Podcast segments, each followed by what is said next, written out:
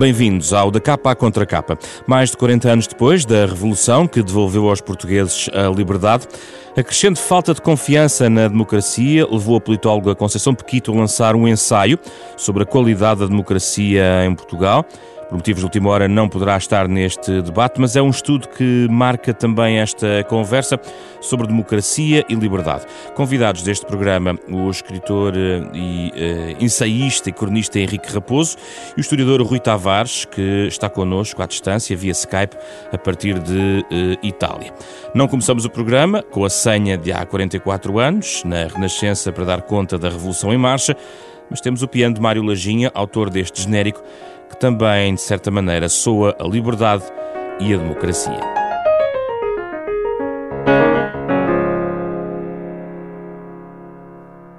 Bem-vindos, Henrique e Rui. Obrigado pela vossa presença e a vossa disponibilidade para este programa da capa à contra capa. Bom dia. Um, Bom dia, obrigado. Henrique, vou começar eh, exatamente por uma das ideias que está no livro da Conceição Pequis, que tem a ver com a falta de confiança dos portugueses na democracia. Uh, o livro constata, a partir de um conjunto de, de estudos uh, e de uma análise da própria autora, que é uma politóloga uh, conhecida naturalmente, é o seu trabalho. partilhas desse, desta opinião, Henrique?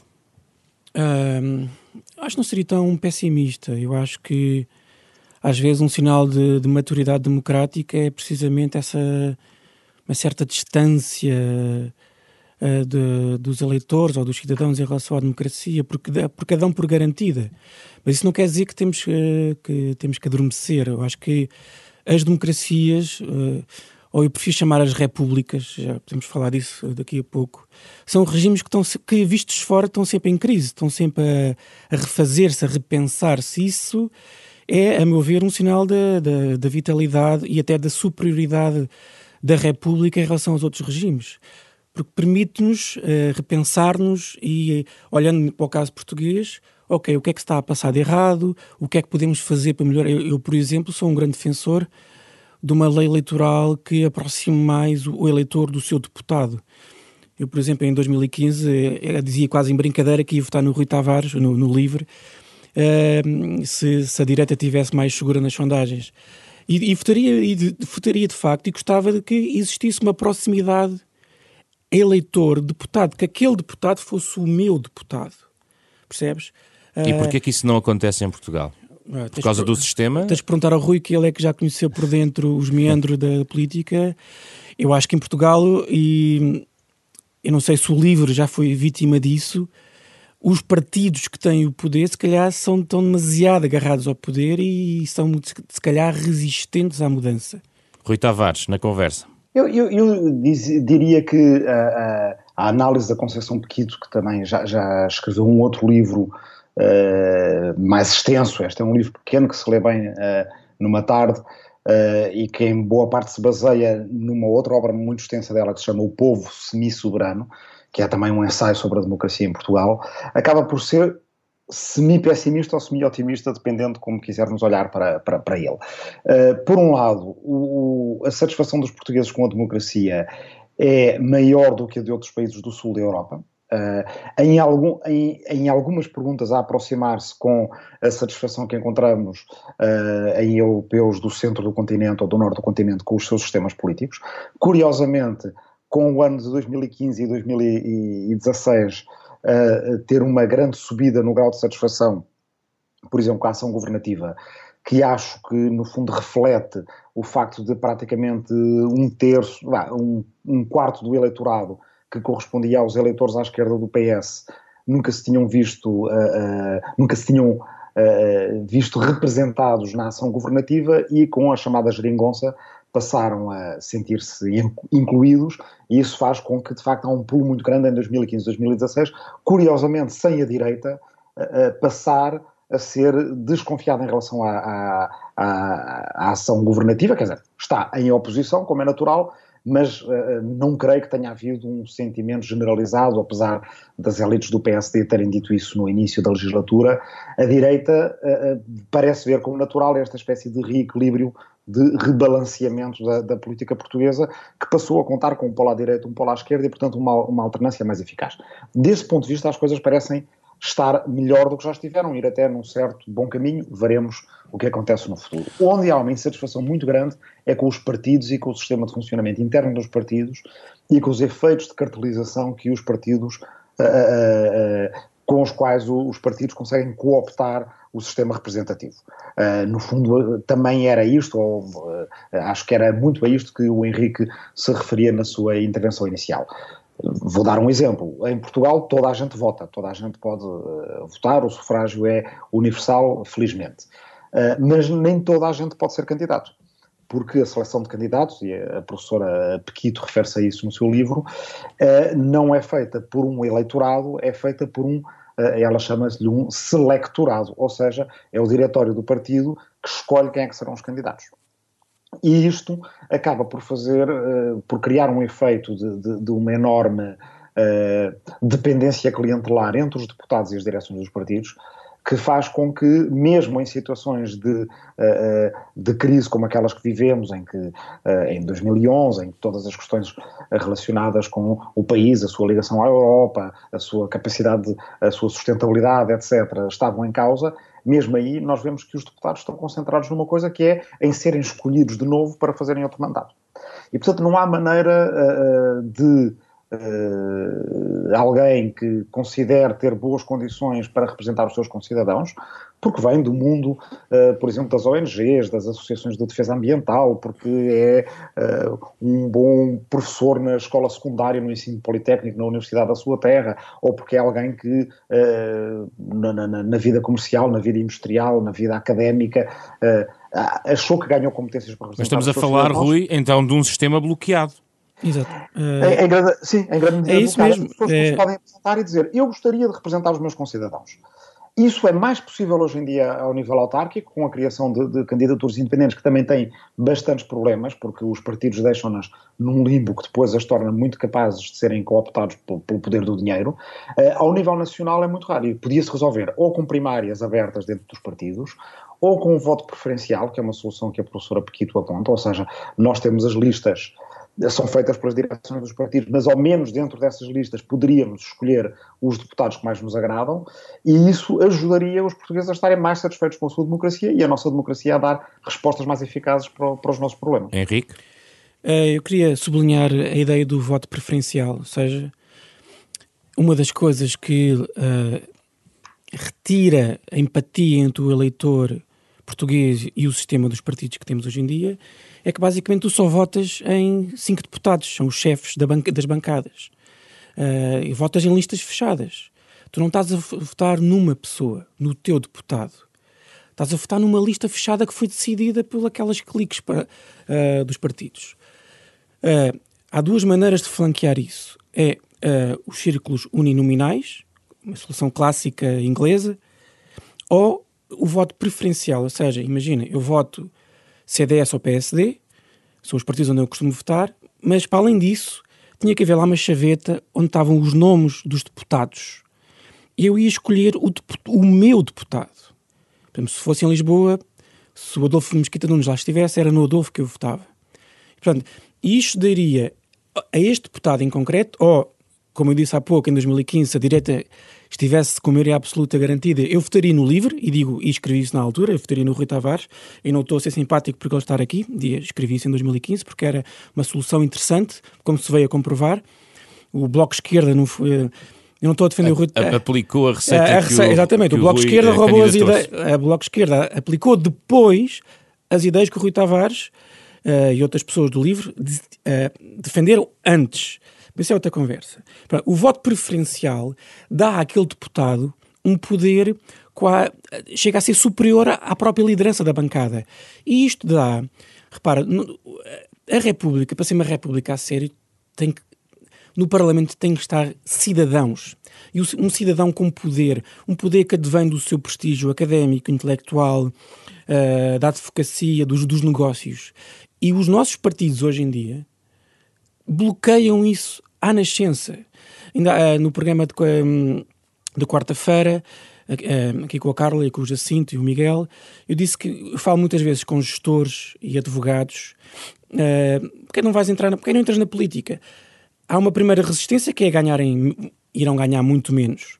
Mas há outra que é: os partidos uh, estão de facto bloqueados e odeiam as pessoas que entram de fora com um prestígio que não advém de tu subires desde as juventudes partidárias a colar cartaz, a aturar aquelas coisas inarráveis que os partidos têm mas, que aturar. meus caros Henrique e Rui, nesse, nesses bloqueios uh, há aqui um fenómeno de emergência de atores que de repente entram e revolucionam através do chamado populismo, se quisermos assim. Hum. Uh, e é só por uma razão conjuntural ou porque um Presidente da República age de uma determinada maneira ou de outra que isso não acontece em Portugal? Mas, mas estás a falar dos movimentos autárquicos ou do populismo europeu? Eu e... estou a falar da, da, da, da, digamos, da, da revolução que pode suscitar alguém que vem quebrar o bloqueio que vocês estão a identificar.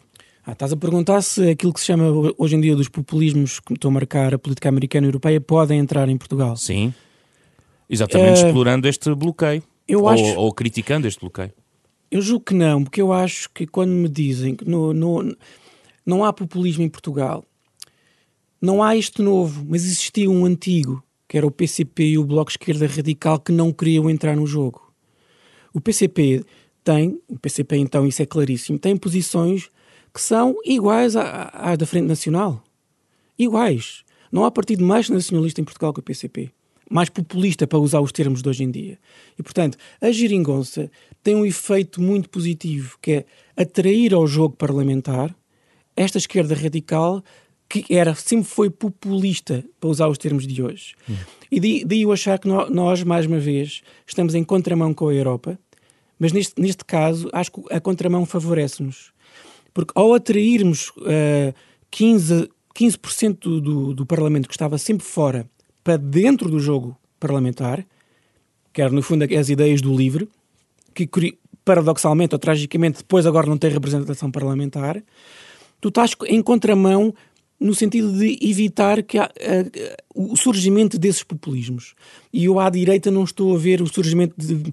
Porque existiu aquela personagem em Loures no, tentou claramente uh, esse populismo à direita e não teve grande sucesso. Rui Tavares, furar o bloqueio por esta via é uma inevitabilidade? É um, tem havido um caminho nesse sentido noutros países, noutros não, é verdade. O que é que pensas? Eh, eu acho que temos que distinguir entre as pessoas que uh, fazem uma crítica ao funcionamento dos partidos, uh, porque querem lançar um alerta que permita ao sistema abrir-se aos cidadãos e tornar-se um sistema mais, mais flexível e que, no fundo, responda melhor aos problemas do nosso tempo. Que, quais é que eles são? são? São os problemas da globalização, são os problemas de como é que os países no continente europeu se conseguem coordenar para criar uma, uma democracia europeia que responda perante os problemas da globalização. Uh, portanto, no fundo, só conseguiremos lá chegar se de facto os partidos forem muito mais um, um bocadinho da, da, criatividade que nós já temos na nossa sociedade civil, porque olhamos para a sociedade civil portuguesa e ela é, em geral, muito melhor uh, uh, do que aquilo que vemos uh, na vida partidária. Isto pesa embora, é claro que há excelentes deputados e há excelentes exemplos que nos vêm da, da, vida parlamentar. Mas o que é que dizia eu precisamos distinguir? Precisamos distinguir esta crítica que tentamos fazer Uh, que é uma crítica não ao sistema democrático em si, não ao sistema republicano em si, mas algumas das suas disfunções, da crítica populista que virá caso o sistema democrático e republicano não consiga responder às suas, às suas eh, pequenas falências, às suas pequenas hipocrisias, à sua cartelização. Ou seja, uh, o que acho que estamos aqui a tentar fazer é dizer que se o sistema não se abre, no futuro será pior, porque estará muito eh, vulnerável a críticas do tipo das críticas uh, uh, uh, populistas, autoritárias, nacionalistas que nós temos visto crescer em vários países da, da, da Europa e do mundo, que basicamente atacam todo o sistema por atacado. Portanto, quando, por exemplo, os partidos se cartelizam na Assembleia da República para a lei do financiamento partidário, e o fazem, ainda por cima, notando perfeita, sabendo perfeitamente que não estão no lado certo, porque o fazem às escondidas. Basicamente estão a abrir o flanco a que Portugal também tenha fenómenos uh, populistas no futuro. E que aí serão, serão Uh, serão muito piores. Eu acho que só a sorte nos tem preservado uh, de um populismo igual uh, ao de outros países europeus e mundiais, porque no fundo no, no, no, o populismo é em grande medida um efeito discursivo que se cria a si próprio e o mal é começar. portanto, acho que muitas vezes os partidos reagem mal às críticas de quem quer bem ao sistema republicano e ao sistema democrático, uh, e ao reagirem mal estão principalmente a prejudicar-se a si próprios, porque no futuro poderão ser varridos por um tsunami desse, desse tipo, como vemos uh, noutros países. E é por isso também que esta. Uh, um, o Henrique dizia há bocadinho que os partidos odeiam uh, quem, quem, quem vem de fora traz outro tipo de independência, etc. Não sei, não sei se é o caso. Eles até gostam muitas vezes de cooptar quem vem da sociedade civil, desde que possam manter o mesmo regime. Qual é, qual é o balanço que faz da, daquele, da, da, da, introdução dos chamados independentes em listas ou até candidaturas autárquicas independentes no mundo autárquico? a introdução de independentes em listas seria sempre uma coisa positiva, desde que uh, fosse dada às pessoas a possibilidade de serem verdadeiramente independentes. Exato, Agora, esse é que é o ponto. É que, muitas vezes são flores na lapela do, do partido, uh, que vão estar sujeitos ao mesmo regime de uh, obedecer durante quatro anos e depois serem escolhidos de novo ou não. Vou dar um exemplo muito, rápido. No, no, no, fim do, do mandato que tive no Parlamento Europeu, os colegas de alguns países europeus, da Holanda, por exemplo, de Itália, de vários países que começaram a experimentar com o sistema de primárias abertas, tinham que voltar aos seus países para, muitas vezes, fazer face a, outros competidores dentro do seu partido que também eram candidatos ao mesmo lugar. E isso fazia com que eles tivessem que estar sempre abertos a ser selecionados, não selecionados, mas eleitos por um eleitorado mais largo. Em Portugal, a única coisa que eu vi era que os colegas do PS tentavam, com a aproximação do fim do mandato, estar de muito bem com o Largo do Rato, os do PSD com a São Caetano à Lapa e por aí adiante, porque o método de, de, de seleção deles é o convite. Como um colega me disse no fim do mandato, isto é um lugar de convite. Uh, se eu for convidado, venho para aqui outra vez. Ora, isto é uma, uma, uma perversão do, do, sistema democrático que nós quisemos a seguir ao, ao 25 de Abril e da qual a maior parte das pessoas não se dão conta. É que boa parte dos nossos eleitos são eleitos porque antes foram convidados e foram convidados por um círculo muito restrito de uh, direções partidárias. Henrique? Eu acho que na, na, questão do. esta questão lata do populismo, eu acho que é.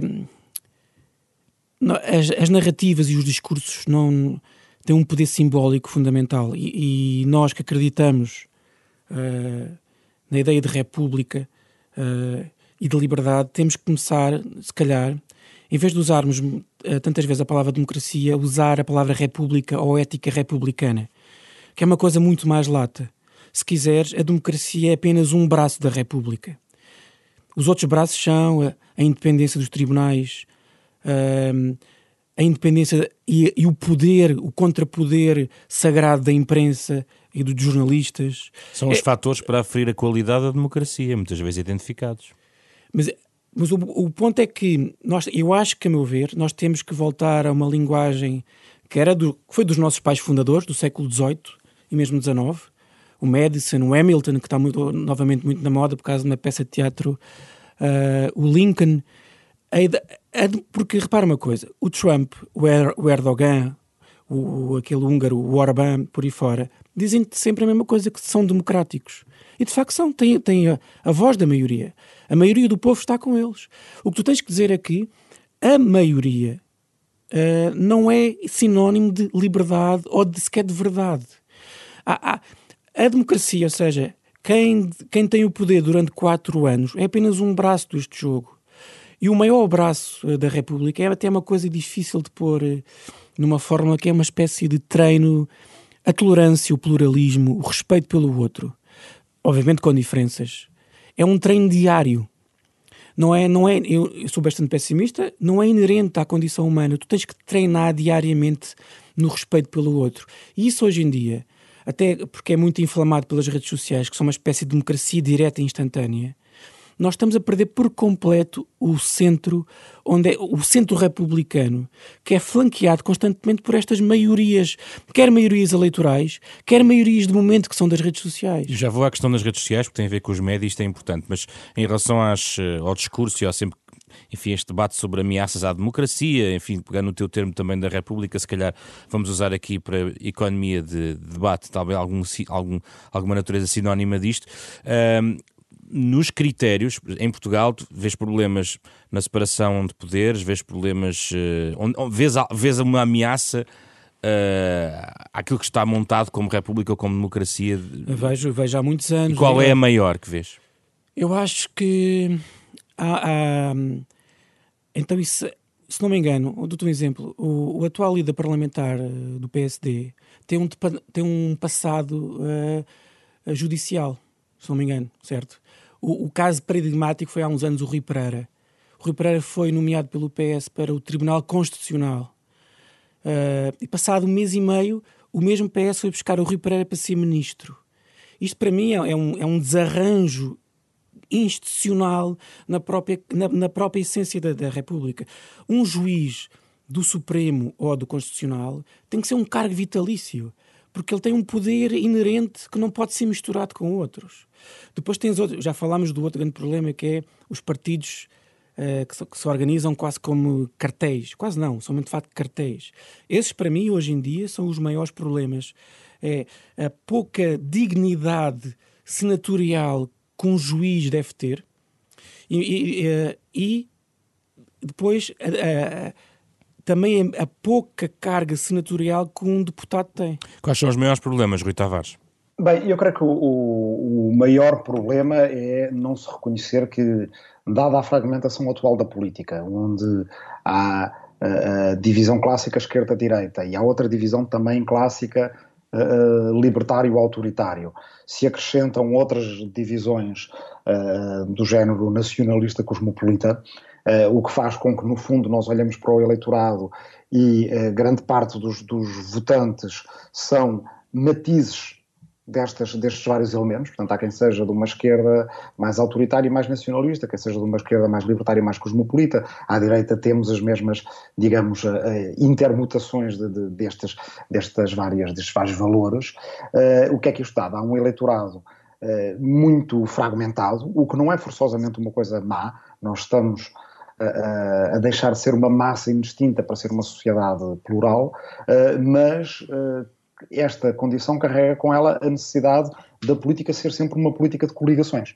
Portanto, é, aquilo a que nós chegamos agora em Portugal à esquerda, com as resistências todas conhecidas, a que o Henrique se, se referiu antes, uh, no fundo foi só os partidos a perceberem-se a contragosto de que a política atual é uma política de coligações. Olhamos para a Alemanha, olhamos para a Holanda, olhamos para todos os países que têm sistemas proporcionais, e eu acho que devemos manter o nosso sistema proporcional, e essa é uma das razões porque eu não gosto tanto do sistema britânico e da ideia dos círculos uninominais, porque têm tendência a serem muito distorcidos em relação à proporcionalidade. Não é por acaso, por exemplo, na Hungria, que foi esse o sistema escolhido pelo Sr. Orban, portanto tem menos de metade dos votos, tem sempre dois terços do Parlamento.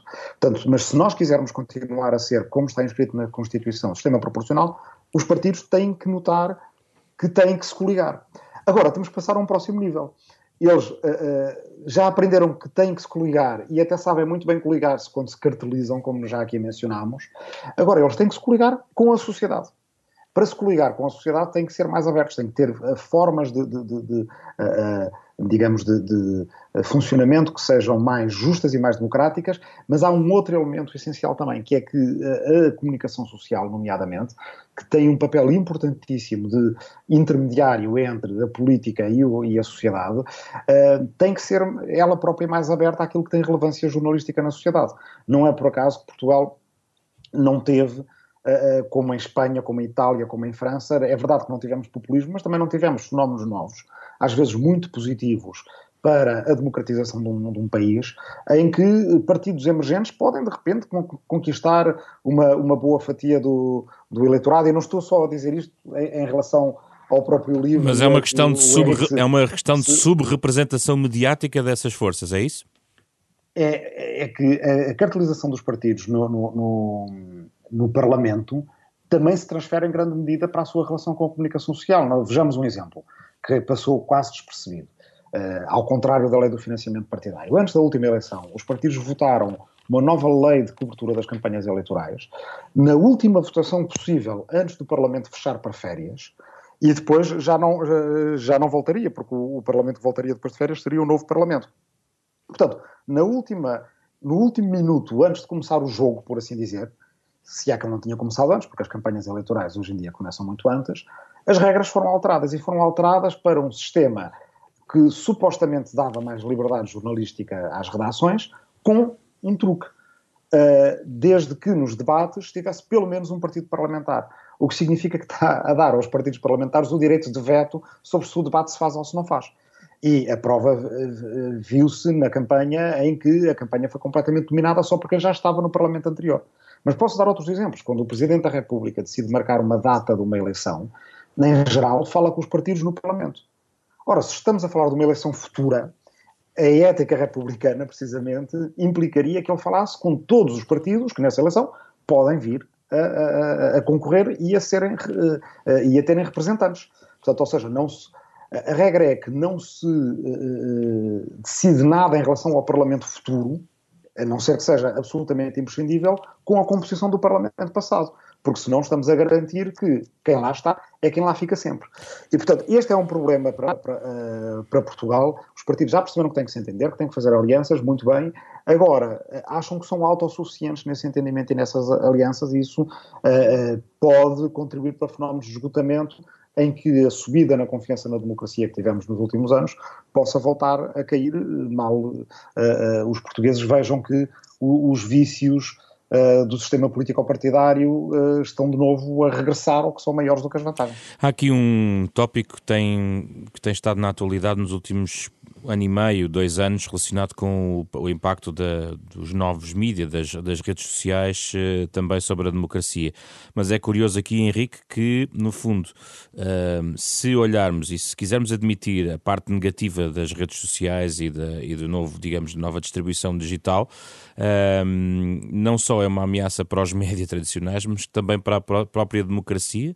Penso que a tua tese vai nesse sentido, dos novos média, eh, em relação à liberdade também que. Eu não lhe chamaria média, né? chama. Como é que lhe vai ah, chamar? Não sei, porque as pessoas nas redes sociais hum, atuam sobretudo como, seres, como pessoas privadas uh, e esse é o problema. É um discurso privado que emerge no espaço público. É um, o que é que quer dizer? Lá está, no trem da tolerância, no trem da liberdade, uma das coisas fundamentais é tu saberes filtrar os teus impulsos mais primários e mais privados e transformar isso num discurso público, onde tudo isso que o ódio, a raiva, o, o ressentimento é filtrado e limado para teres uma conversa civilizada com outra pessoa com quem não concordas. Isso com as redes sociais é impossível. Eu sempre fui crítico em relação às redes sociais, sou cada vez mais uh, crítico. Uh, agora, deixa-me falar uh, do, do, dos médias tradicionais. Eu concordo em absoluto eu acho que há uma transferência direta do Parlamento para os jornais e para as televisões. Parece quase aquele, aqueles programas inenarráveis de futebol, onde há os, os três tarolas dos três grandes.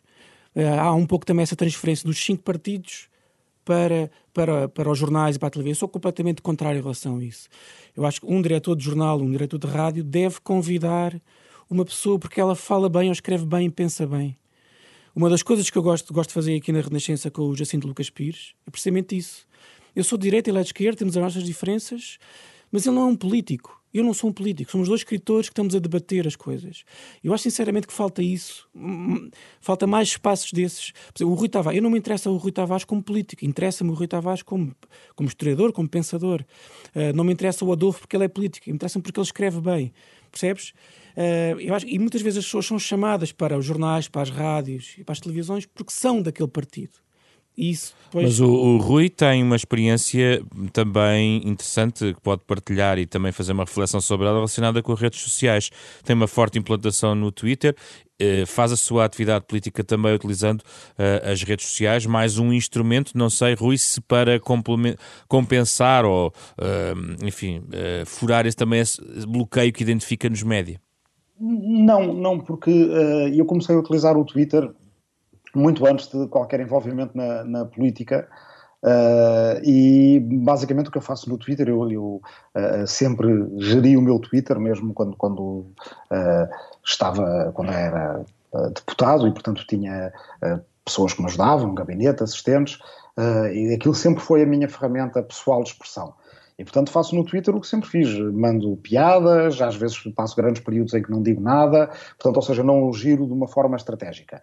Uh, e, por exemplo, no, no, Facebook, o que acontece é que faço uma gestão uh, mais, uh, digamos, mais rotineira, porque quase ponho as minhas crónicas no público e, e, e mais algumas coisas de leituras que vou fazendo e, portanto, o impacto é, é, muito menor, não é? Portanto, ou seja, a dedicação de tempo que o Facebook exige e que a gente vê muita gente empregar uh, para ter uma audiência grande é uma coisa absolutamente Rede, insana. Redes sociais, liberdade e democracia, Rui. Acho que precisamos de, de, de tempo. É, é, é, como aquela história que parece que é falsa, mas que se conta do Xuan Lai, do, do, do, ministro chinês, a quem perguntaram o que é que ele achava da Revolução Francesa, e ele disse ainda é muito cedo para sabermos. uh, todas as revoluções tecnológicas na comunicação, nós, quando olhamos para elas à distância, dizemos uh, uh, fantástico, permitiu mais transmissão de conhecimento, permitiu mais transmissão de ciência, e o que faríamos nós sem a imprensa? O que faríamos nós sem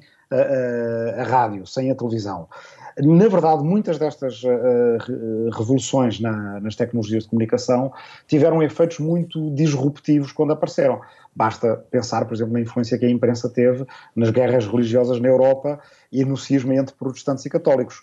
Uh, já tinha havido muita diferença, muita dissensão religiosa no continente europeu, mas nunca as pessoas se mataram tanto como quando com a imprensa, rapidamente as ideias se disseminaram. As primeiras décadas em relação à imprensa foram de um enorme otimismo em relação ao que ela significava para, para a história do continente. Depois, a seguir, as pessoas começaram a pensar: não, espera lá, e depois foram introduzidos os sistemas de censura que acabaram, muitos deles, por durar muito tempo, outros por colapsar. Uh, uh, no, sob o seu próprio peso. O que eu quero dizer com toda esta rápida uh, arqueologia histórica é que nós estamos a ver vários destes efeitos em sucessão em relação às redes sociais. Um enorme entusiasmo primeiro, uma reação assustada a seguir, agora uh, intervenções uh, do Estado uh, em alguns países que vamos a ver se são sensatas, porque acho que podem acabar por causar mais problemas do que aqueles que, que, que as redes sociais têm. Eu acho que, para já, o que há a fazer é aproveitá-las naquilo que elas têm de bom, e têm bastante bom, e ajudar projetos que uh, tenham valor social e que venham, desse, e que venham das redes sociais. Eu tinha essas sugestões para, para dar no fim, mas dou uma sugestão já. Avança já.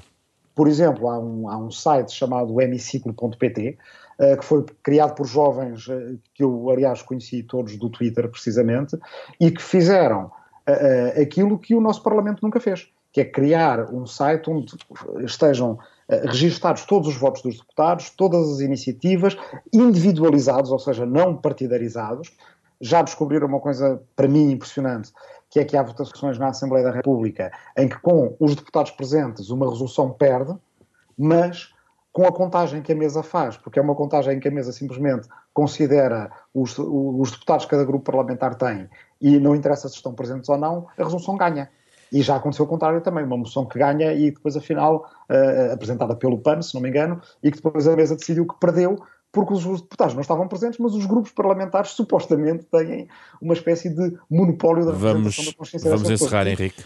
Isto nós não saberíamos através do site da Assembleia da República, soubemos através do hemiciclo.pt, criado por jovens do Twitter que fazem este serviço público. Henrique Raposo. Eu trouxe duas coisas, eu trouxe, entre aspas, um filme, eh, o Lincoln, uh, do, Spielberg, que acho que é um, é um bom filme que mostra, me, mesmo num, num tema tão, frat, tão fraturante, tão absoluto como a escravatura, onde o bem e o mal são bastante evidentes, onde é, mesmo aí é preciso uma arte republicana do compromisso, e uma série do, do Aaron Sorkin, no Network, que mostra muito bem o conflito atual e como é que devemos gerir um, ehm, esta coisa de o choque entre os mídias tradicionais redes sociais, entre populismo e liberdade. E, e para terminar, em relação às redes sociais, eu acho que a internet hoje em dia é um terreno onde há um monopólio de duas ou três empresas. Como sabes, eu não tenho nada contra o capitalismo, mas tenho contra os monopólios.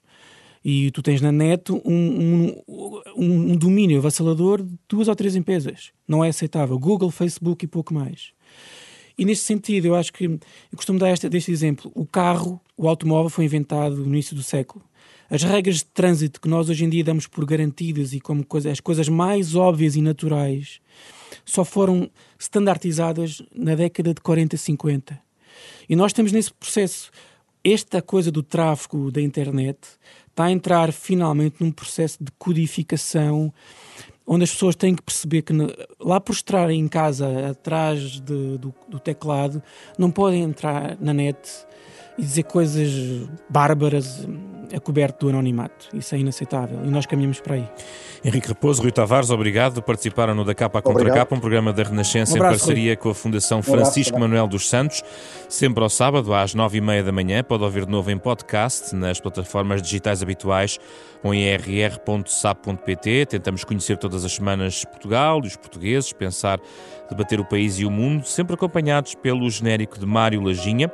Eu sou José Pedro Frazão, produção deste programa de Ana Marta Domingos, com o apoio de Rui Glória e André Peralta. Regressamos na próxima semana para mais um debate.